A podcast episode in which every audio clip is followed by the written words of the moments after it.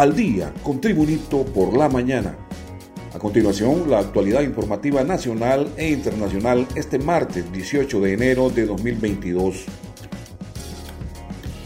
En las negociaciones sostenidas se confirmó que la Secretaría de Finanzas se comprometió a crear 8.822 plazas para personal de primera línea de la Secretaría de Salud que ha estado al frente de la pandemia de la COVID-19. La Secretaría de Finanzas indicó que emitió la certificación de la creación de plazas laborales en cumplimiento del decreto legislativo 47-2020 y pidió a las autoridades de la Secretaría de Salud y la Dirección General de Servicio Civil agilizar el proceso de nombramiento. Desde tempranas horas, el personal de salud realizó plantones y paralizó las jornadas laborales demandando nombramientos de plazas permanentes que de hace varios meses están exigiendo. En diferentes puntos del país se realizaron las protestas en demanda de la recontratación del personal sanitario despedido. Al respecto, la ministra de Salud, Alba Consuelo Flores, señaló que ha sido un arduo trabajo por dos años para otorgar las plazas de permanencia. La funcionaria expresó que está satisfecha de dejar a la próxima administración el recurso humano en el sistema hospitalario para la atención de la población. Más noticias nacionales con Tribunito por la mañana. La Fuerza Nacional Antimalas y Pandillas logró una de las acciones más importantes en el inicio del año 2022 con la ubicación y captura de uno de los pandilleros más buscados de la capital.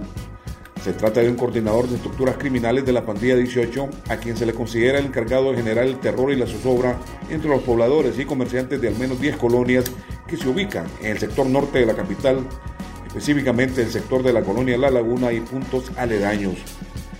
El detenido es Brian Josué Bustillo Mejía, de 23 años de edad, conocido en el mundo criminal como Pecado, quien según las investigaciones era el encargado de girar instrucciones de muertes y atentados cometidos por las estructuras de sicariato de esa organización criminal. Asimismo, era quien ejercía de forma indiscriminada el cobro de extorsión en la zona. Prosigue el repaso del mundo de las noticias nacionales con Tribunito por la mañana.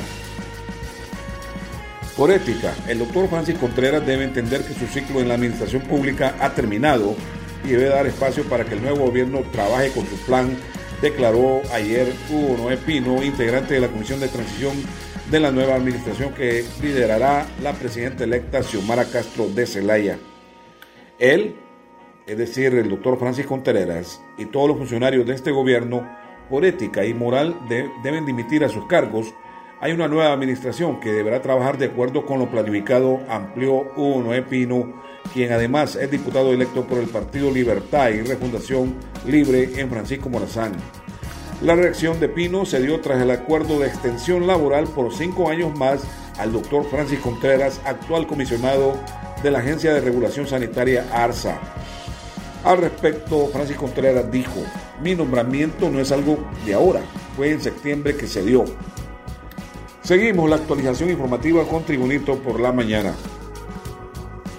El coordinador general de la Comisión de Traspaso, Harry Dixon, confirmó que en el transcurso de esta semana comienzan a arribar al país las delegaciones internacionales que asistirán al evento del traspaso de mando presidencial y por lo tanto ya se encuentran coordinados con la policía y las Fuerzas Armadas para el recibimiento.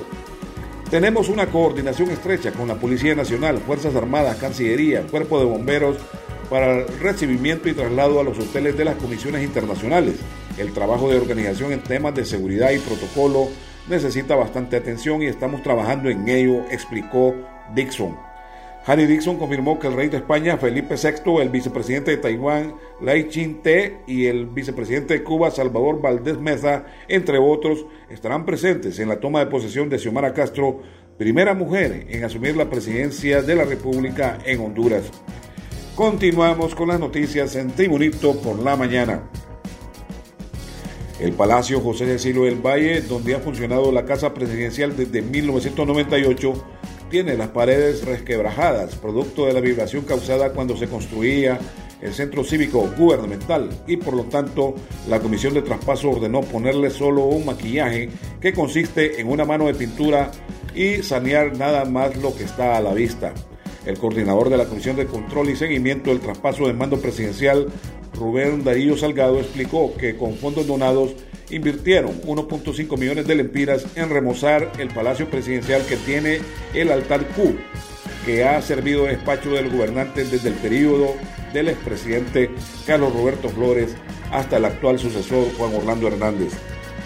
En la Casa Presidencial, Palacio José de Ciro del Valle se está haciendo solo maquillaje. Ahí se necesita una restauración exhaustiva, pero conlleva mucho tiempo.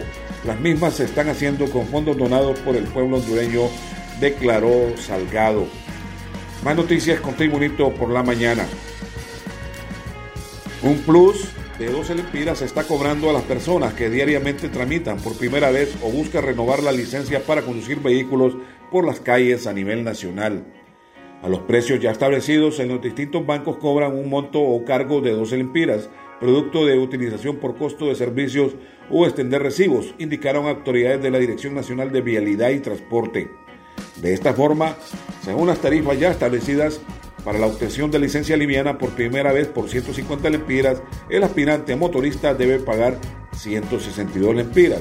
Si la licencia liviana por dos años cuesta 250 o por 5 años 600 lempiras, el usuario también deberá sumar los referidos 12 lempiras y así en adelante se está cobrando esta cantidad como un cobro extra a los trámites para obtener una licencia para conducir vehículos en Honduras. Y en los deportes se informa el nuevo técnico del Club Deportivo Olimpia, Pablo Lavallén, llegó a Honduras y no escondió su alegría por el reto que tiene de dirigir en el fútbol hondureño y lograr el histórico pentacampeonato para el club. El argentino aterrizó en la terminal aérea de Palmerola, en Comayagua, acompañado de sus compatriotas Javier Clau, Franco Zaita, quienes integran parte de su equipo de trabajo. Las expectativas son las mayores de hacer un buen torneo, lo que tanto quiere la gente que es campeonar y de seguir creciendo con su club dijo el argentino Pablo Layavén, nuevo técnico del Club Deportivo Olimpia, y agregó, espero hacer todo el trabajo posible para seguir en lo más alto. Vengo a un equipo que es campeón y hay que seguir por ese camino. Este ha sido el boletín de noticias de Tribunito por la mañana de hoy, martes 18 de 2022. Tribunito por la mañana te invita a estar atento a su nuevo boletín de noticias por este mismo medio.